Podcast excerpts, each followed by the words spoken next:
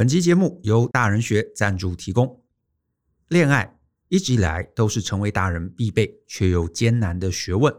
很多人从小都被灌输好好念书，不要急着谈恋爱，这些事情等长大再说。可是长大之后，我们发现恋爱这件事情难透了。男女之间的互动，什么事情不该说不该做，从来没有人教过我们。这导致我们常常一片诚意，但最后却吓退了我们喜欢的人。因此，我们设计了这堂恋爱大人学。搞懂恋爱规则，学习关系双赢。在这堂课程中，我们教你看懂关系的局，透过八个最常见的恋爱难题，让大家理解异性的真实心声，并且能以大人的角度来理性思考，来了解两性关系背后的期待与规则。这也是为何从二零一五年开设以来，这堂课一直有很高推荐率的原因。透过两天的训练。让大家对于恋爱有更清晰的理解。欢迎透过下方的说明栏来观看这堂课更多的介绍。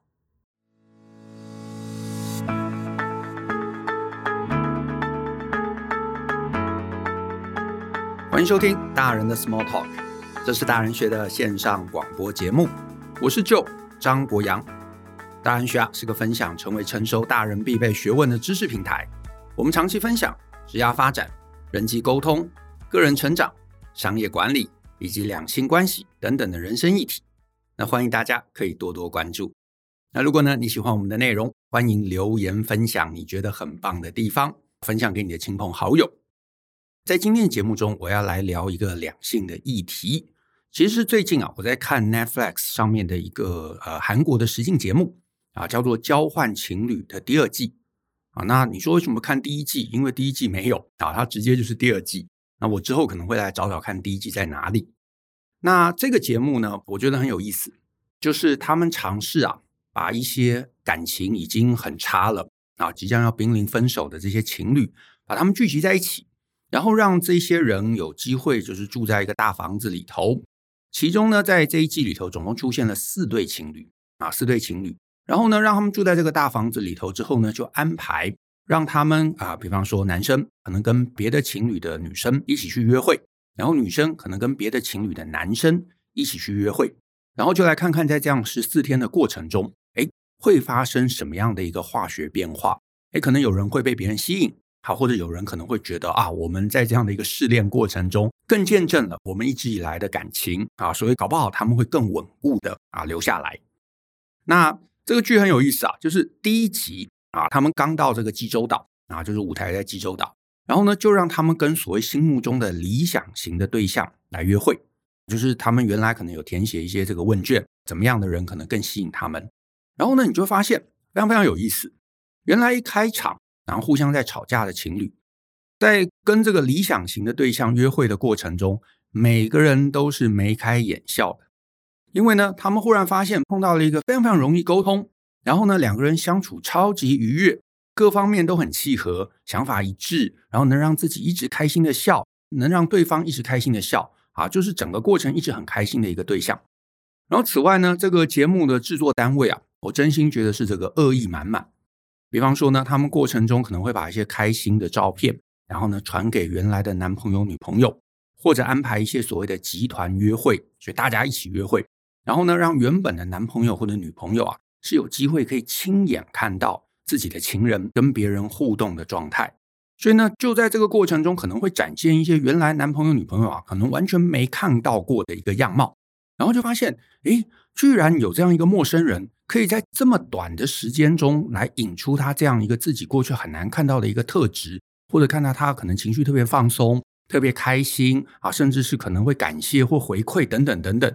然后这个时候呢，呃，男朋友、女朋友啊，可能就会有很多情绪被引动，有的人可能就吃醋啊，有的人可能就嫉妒啊，彼此之间或许就大吵架啊，甚至有人呢，反而就更认真的想要把对方拉回来，所以整个节目的节奏啊，就变得非常非常有张力。那我自己是觉得很有趣啊，也觉得很值得看，所以我今天其实就想要来分析啊，其中有一对的情侣啊，是这个闵孝基跟崔润色。啊，就是翻译成中文啊，有一点这个绕口。那我也先提醒，以下的节目会爆雷，所以呢，如果你还没有看这一部实境秀，叫做《交换情侣》，那我建议你，你可以先到 Netflix 上面来看一下，好像目前已经都上档了。那我这里的内容大概会到这个节目的十集左右，所以如果你还没有看，我建议你可以回去看一下，看到大概第十集的时候，再回来把这个节目的后半部分啊听完。那如果你已经看完了，或者你已经看到第十集了，哎，那就鼓励你可以继续听下去，因为呢，我想要来谈一个非常常见的男女冲突。那关于孝基啊，还有润色这一对，就是一个高高帅帅的男生跟那个大学妹啊，就是很安静的那个大学妹。那你如果有注意，他们在节目中啊，他们其实跟别人的约会，大部分都还蛮顺利的。尤其是孝基啊，孝基其实还蛮开朗的，然后呢，个性也很温和，也很稳重，所以他其实跟其他三个女生在相处上面都算是蛮愉悦的。其他女生对他也都是还蛮正面的，高评价。然后润色他可能比较害羞一点，不是所有人他都能够对话啊，也常常会聊不上天。可是至少跟其他所有人都是相处顺利，相处就至少没有冲突啦。可是啊，他们情侣私底下却会一直吵架啊，就好像第一集就开始吵了，然后中间还有好几次都有吵架。我看着看着看着，看着他们的吵架次数增加了，慢慢我在他们吵架的过程中掌握到一个脉络。这个脉络很有意思哦，我希望大家可以听懂。就是呢，从男方的角度，也就是孝基，他一直会觉得我为你做这么多，诶，你怎么都没有反应，没有笑容，没有回馈。你难道没有想要为我做一些什么吗？甚至是很多我为你做的事情，你连一句谢谢都没有。所以孝基一直处在一个怒啊、愤怒的一个状态中。可是女生，也就是润色，她则是一直觉得说：你为什么一直要我有反应，一直要我有回馈？这样你不觉得让我压力很大吗？我也没有特别要你做那些事情啊，也都是你愿意做的啊。那你做了，为什么又非要我感激你呢？为什么非要我有反应呢？而且我不是就是因为你做了那些事情，所以我跟你交往了吗？来，这个吵架的脉络，还真的是很多男生女生常见的一个冲突。这个冲突，如果我们用一句话的简单版本来形容，就是啊，我对你这么用心，啊，你呢？你呢？你到底为我做了什么？这个冲突其实是有缘由的，它的根本缘由。它的根因啊，就是其实双方这男女双方，他们对于互相的情感投入不一致，而且很难调整到一致。为什么很难调整呢？因为从女生这边的感知是，就是因为你有对我这么好，所以我一开始才愿意接纳你，给了你机会。可是男生这边的感知是，那既然你都答应交往了，那我又对你这么好。所以我也期待你要慢慢把你的力气跟上来，可是你为什么没有做呢？都是我在努力啊，你不觉得这很不公平吗？所以你看哦，两边的期待有落差了，一方觉得我做到了，我尽力了，另外一方则一直觉得你不够，你不够尽力，于是始终不满。各位如果有看我的书啊，不管是好人卡，不管是爱情市场学，或者是我的课程恋爱大人学。我在里头都常常有讲到，两方的认知还有力道的不平均，必然都会是之后交往的冲突点。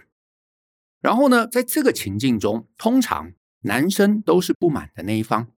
为什么？因为男生在追求的时候，常常过度夸张的用心，过度夸张的用力。那女生这个时候就很容易误会，她可能就会觉得。哦，这个用心，这个用力，就是将来的标配。但其实不是，对男生而言，这是表演，就是觉得哦，我这样做你会开心嘛，所以我就勉强自己去做某事情，比方说开很远的车接你上下班。可是其实我是觉得有点委屈的。那也因为我有一点委屈，我就期待你在后续你在反应上面要热烈的回应我。你没有，那我就真委屈了。那也因为这个状况非常容易发生，在很多人身上都会看到，所以其实我通常都会给女生一个建议。这个建议是什么呢？就是你决定要跟一个男生交往之前，我会请你一律想三个问题。好，哪三个问题呢？我先把问题念出来哈。问题一：如果一到十来评分，你会觉得这个男生目前你给几分？啊，就是以他现在所作所为，再来问题二，一到十来评分，你觉得自己因为他这些好事情、好行为，想要回馈的力道有几分？第三个问题，如果把他目前对你的好减到剩一半，你又愿意投入几分？所以他几分？现在的状况，你愿意投入几分？以及如果他现在好只有一半，那你又还愿意投入几分？这样三个问题。那我稍微解释一下，这三个问题的意思就是，他现在对你很好，所以你某种程度会觉得哇，他真是一个很温馨、很 nice，然后很感动的一个人。所以你有可能会觉得他的投入，嗯，maybe 有十分，满分，很棒，很完美。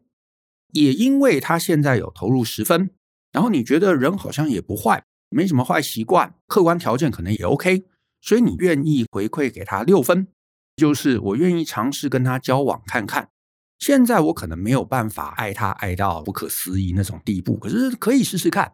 然后呢，将来搞不好我们相处愉悦了，我会更爱他啊，搞不好会有七分，会有八分，会有九分，会有十分。我现在不知道，但是至少我愿意试试看，我愿意给他六分。那这个也很实际嘛，可能不是你先爱上他的，所以现阶段你对他也不熟，也没有那种义无反顾想要你知道为他去死的那个心情啊。六分有可能对你而言其实已经不错了，所以你想说啊，我用六分跟他约会看看，看看后续会怎么样，这个是我愿意的。好，可是这里的重点是第三个问题，我会希望你在做最终决策之前，把这些感动的因素先移除掉。意思就是说，假设从今天起，他原来这些感动，原来这些行为，这些管接管送或者买东西等等这些事情。如果变成只有现在的一半，那你还愿意花多少心力对他？意思就是，他搞不好也不来管接管送了，他偶尔打个电话关心你一下。那你可能想说，哦，如果没有现在这么好，没有现在这么用心，没有把我捧在手心，那这男人好像也没有你知道让我有什么义无反顾的心情啊。那我搞不好就根本不会理他了。如果他一开始追我没有那么用心。就是一般人那样子，那我搞不好根本不会理他啊，根本连给他机会都不会。意思就是，当他出五分力的时候，你搞不好根本只有零。如果你的答案是这样，那我就会建议你不要答应跟他交往。为什么？原因在于你必须确保，你碰到一个就算他投入只有一半，你也会某种程度想投入的。你不用说他投入一半，你也到五。你至少会有三，或至少会有四，那这个关系才有办法走得好。你如果有谈过几段恋爱，你一定碰过有些人，他就算什么都不做，就是零，你不知道为什么，你就是很想对他好，对吧？他明明什么都没有做，甚至他根本正眼都没有看过你一眼，可是你就觉得他好可爱。如果有什么事情我可以为他做，哦，我真想为他做。可是有些人没有，有些人就是因为他做了这些努力。他那么认真，你觉得，嗯，这是一个好人，好，我愿意回馈你一点，然后才给他一张门票。可是如果他没有这些好的事情，那这个门票就会被你收回来。可是在这两个不同的情境中哦，前者是可以撑得久的，因为这个就是我在第两百七十集讲到的概念，是一个你可能会愿意输的对象。可是后者，他是靠努力才拿到门票。如果这个努力跟你愿意回馈的力道差异很大，交往下去几乎状况都是每况愈下。原因很简单，人家出十分，你才愿意出六分力。或许你将来会增加，可是短期而言，十分比六分，出十分的那一方必然会不满，也必然会委屈。那如果对方他其实是很轻松，可以持续拿出十分，那也罢。但大部分人又不可能，因为我稍早提到嘛，男生的好常常不是他自然就是这样子，而很多时候是一开始追求的举动，或者是追求的技巧。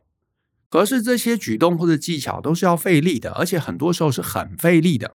比方说，我特别开车去接你啊，我特别买东西给你啊，我特别省吃俭用才有钱买礼物啊，啊，或者是特别做些暖心的事情，这些都是特别，都是额外，都是费力的。你看看孝基跟润色就是这样的一个例子。孝基觉得，因为你是我女朋友，所以我做这些额外的付出。可是因为这些付出，他就开始觉得，你看，你看，你看，我很爱你哦，因为我很爱你，我才特别为你做这么多。那你有发现吗？你有感动吗？啊，你有想回馈我吗？如果你有发现，你有开心，那为何你的回应这么少呢？你难道没有想过要用同样的方式对我吗？你没有同样的回馈也就罢了，你甚至连谢谢都不说，所以你觉得这是理所当然的吗？这样你还爱我吗？你还是人吗？对不对？讲到后面有点夸张了。可是你如果注意，男生在整个剧中一直反复在讲：“我常常送你上课下课，可是你连谢谢都不说。”显然，男方就觉得女方的回报不够，于是很不满，而且持续不满。而且他跟剧中的每个情侣都有谈这个不满，可是女方就觉得啊，不就是因为你很认真吗？所以我才在这里啦。啊，我都在这里了，你还要怎么样呢？所以我都跟你交往了，不是吗？我愿意待在这里，这就是我的感谢了，好不好？那你还要我做更多？你是不是想太多了？你持续对我好，或许某一天我就会慢慢加上去了嘛。来，你看，刻意让自己投入多。刻意想感动别人的人，通常心里是会不平衡的，所以十分的永远会觉得做六分的人做不够。可是你知道尴尬的点在于，关系永远是不在意的那一方在界定，谁不在意，谁做的少，那这就是他的上限，对不对？毕竟他是被追求的嘛，被追求的那一方本来就没有非要追上你力道的一个急迫性。所以这里的矛盾是根深蒂固的。好，那下一个问题，那持续出十分力的人一直不平衡，那怎么办？哎，这里就两招，一招就是他会用尽各种方法，比方说孝基就会想要跟女方来沟通、来吵架、来情绪勒索、来发脾气、来表达愤怒，希望能够拉伸润色的投入力道。你从六分拉到十分嘛，做得到的，做得到的，加油！哎，这是他会想尝试做的，可是呢，润色就会抗拒，会觉得我已经做了，你还有什么不满？对吧？我已经做那么多了，你还有什么不满？敲击就觉得没有没有没有，你根本没有做啊，所以两方有矛盾。那这个争执、这个冲突，其实你在剧中你发现一直就是一个循环啊，一直解不开的一个循环。可是你就想哦，如果他一直愤怒、一直情绪勒索、一直吵架都拉不起来，那你觉得时间拉长了，孝基他会做什么？这也很容易猜嘛。一段时间之后，他一定会觉得没力、没劲儿了，对不对？他就会想要降低力道，也就是啊，好啦，那女生一定也是不用心，那我也不要那么用心，不就好了吗？所以他心里搞不好就有这样的一个声音。那这个时候，有趣的就来喽。你还记得我前面提到的三个问题吗？男方原来投入十分，你会觉得窝心，你愿意给机会从回馈六开始。可是如果他因为哪天不满了，他把他的力道降低到七了呢？这个时候你八成回馈也会降低，对不对？搞不好变成三，搞不好变成四。这个时候对方就又会开始不满了。他可能觉得啊，我就降低一点嘛，我心里就不会那么不平衡啦。结果发现他降低之后，你居然变得更冷淡，他心里就会觉得，是不是其实从头到尾你根本都不在意我？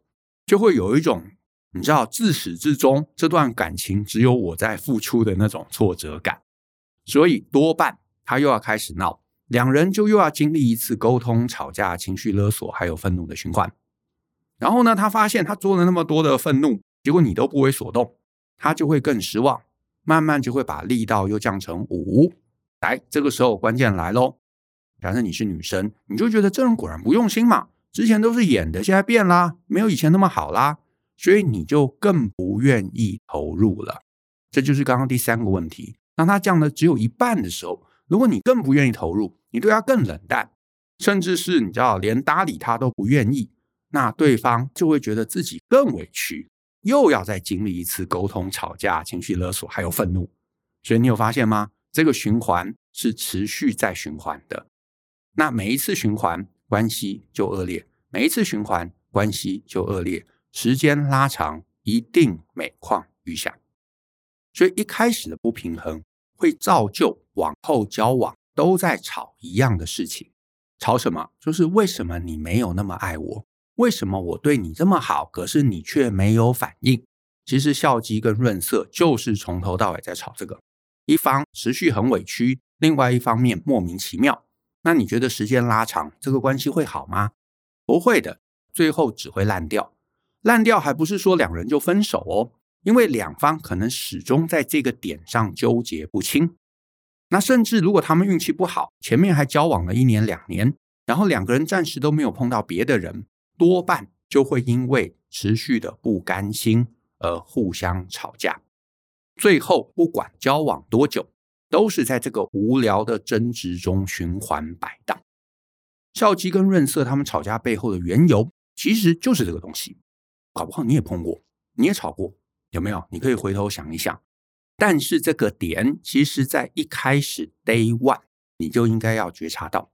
意思就是说，如果刚刚三个问题你思考过，发现你把对方的这些包装、这些努力、这些用心都拿掉，假设他只有花五分力，甚至只有他花一分、两分力。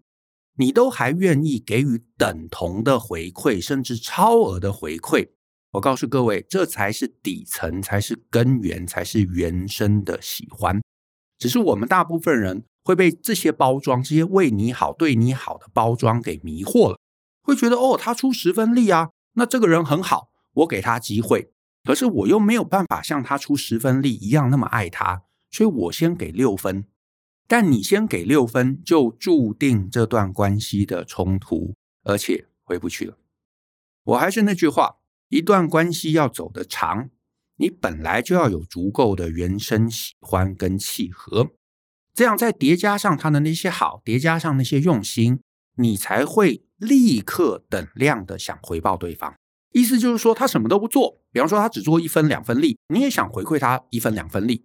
那他出五分，你也想回馈五分六分；他出十分，你也想回馈十分，对不对？因为你就觉得哇，这个人他什么都不做，我就已经好喜欢他了，我就想要为他做点什么事情。结果他居然还对我那么好，哦，真的是很良善，真的是很棒的一个人。那我一定不能辜负他，我一定要回馈他。那这个才会是一个力量等值的交往。